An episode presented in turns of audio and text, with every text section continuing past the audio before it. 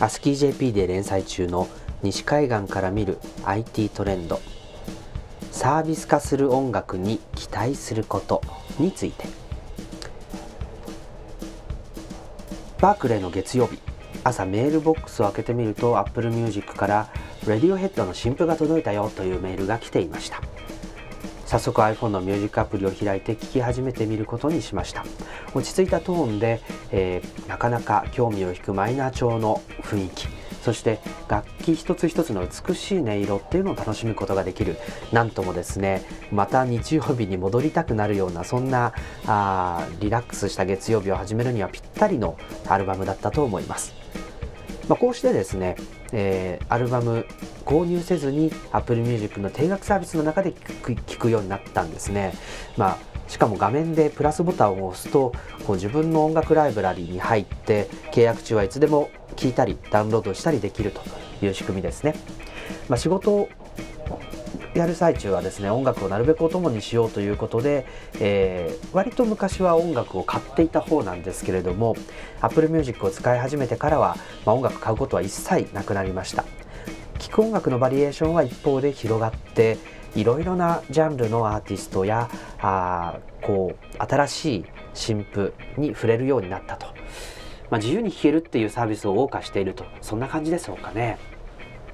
まあ、定額サービス所有しなくても自由に楽しめるというところで元を取るという言い方は良くないかもしれないけれども毎月1000円のサービスには大満足です、まあ、その平日にこう毎日違うアルバムを購入して聴くとすればですねおそらく2万円以上の音楽代っていうのがかかるはず、まあ、それが節約できているというか1000円で済むという意味では本当に夢のようなあ環境だなと思ったりしてます、まあ、こうした定額制のサービスの共通点っていうのは、まあ、お金が払っていた層音楽を買っていた層にとっては非常に大幅に値下げになるということですね。えー、日本でも導入された携帯の通話無制限のプランなんかも、まあ、2万円毎月通話料払ってましたっていう人が2700円になればこれは大きな値下げになって喜ぶわけですよねただそれまで特に若い人なんかは通話を控えてメールや LINE で済ませてきたっていうこう極力携帯料金を抑えようとした人にとっては、まあ、単なる値上げでしかないと。まあ、音楽定額サービスなんかも同じで今まで YouTube とかなんかダウンロードとかあそういったところで聞いていたお金を払ってない人にとっては、まあ、1000円出してまで音楽聴くかねという見方をされちゃってるんじゃないかなと思います。まあ、そういうこのままだとまずいということでアップルはアメリカやイギリスといった国々でこう学生向けに半額で Apple Music を利用できるようにしました。まあ、どういうふうにこれが反応するのかっていうのは気になるところですけれども日本でもぜひ学割導入してほしいですよね。で、えー、音楽定額サービスこれまあ、自由に聴けるっていうの魅力なんですけれどももっと違う体験みたいなものがあできるといいんじゃないかなというふうに常々考えています。Apple Music は現在は基本的には iPhone や iPad のミュージックアプリの上そして、えー、Android の Apple Music アプリの上そして Mac の Windows のね。iTunes アプリで利用できると。例えば Apple Music のリンクを友人に送ってあげればその友人が Apple Music 会員であればすぐに聴くことができると。楽曲のファイルのやり取りもないし権利関係のやり取りもその間ではないと。とにかく友人はタップすればあるいはクリックすればその音楽が聴けてその話題を、えー、共有できると、まあ、こうした体験ってやっぱすごく恵まれてるなと思うんですけれどもあのこれをこうどんどん拡張できたらいいんじゃないかなと思ってるんですね。例えばリズム系のゲームアプリアプリミュージックの会員だったら自分の好きな楽曲でステージが遊べたらどうだろうかと。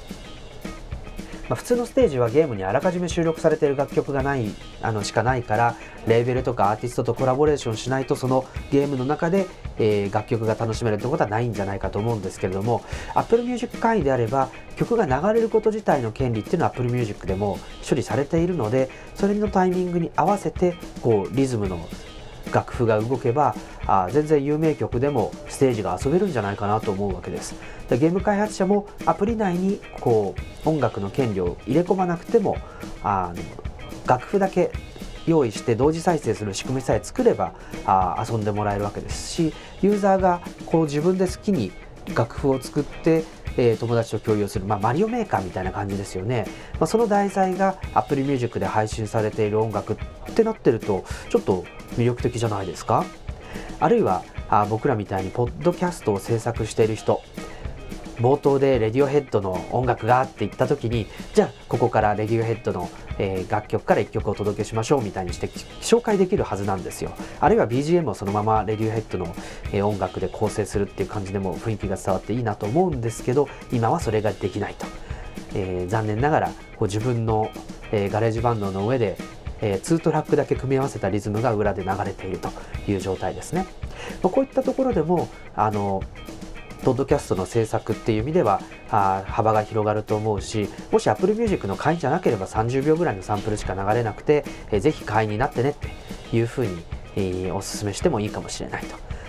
まあ、こういう2つ例えば今ここで2つご紹介しましたけど、まあ、こんなあの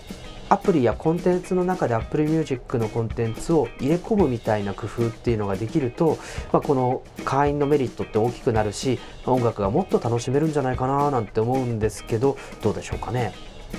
もちろんアーティストによってはもう自分の音楽はもう正座して聴いてくれという方もいらっしゃると思いますしそれは尊重すべきだなと思います、えー、アプリ内での再生ももちろんこうロイヤリティ処理されるべきでしょう。だけどこうこれ Apple Music の楽曲とはいえゲーム内で大ヒットしたら、まあ、それはそれで収益になるわけですからなんかそれも可能性がありそうだなと思ったりするんですがどうでしょうか？まあ、こういうことを実現するためには Apple Music にアクセスするための API みたいなものが必要じゃないかなと思います。まあ他の API の名前を習えばですね、ミュージックキットみたいな名前になってるとどうでしょうかね。えー、Apple Music を再生する他のアプリを作るってこともできるし、アーティストは自前のアプリを作って、Apple Music 経由なんだけれども、こう自分の楽曲とか、あ SNS とかライブ情報とかっていうのをこう楽しんでもらえるアプリっていうのもえー、制作できるはずですよね。もちろん Apple Music の会員集めに寄与すればあゲームやアーティストのアプリっていうのはあるいはポッドキャストもそうですけどこうロイヤリティをあのキックバックすればいいし、まあ、とにかく音楽がサービス化していくっていうことあるいはこう他のメタデータと一緒に組み合わせる対象になるっていうことっていうのは、まあ、すごくいろんな可能性が開けてくるんじゃないかなと思ったりしてます。6月13日から Apple 開発者会議 WWDC16 があります、えー、1周年になる Apple Music デザイン変更なんかも言われてるんですけれどもぜひ音楽のサービス化という面白い動きを作って盛り上げてほしいなと思ったりしておりますフルバージョンのテキスト詳しい情報は ASCIIJP でお読みいただけます。松村太郎がお届けしました「ラディオタロサイト」引き続きお楽しみください。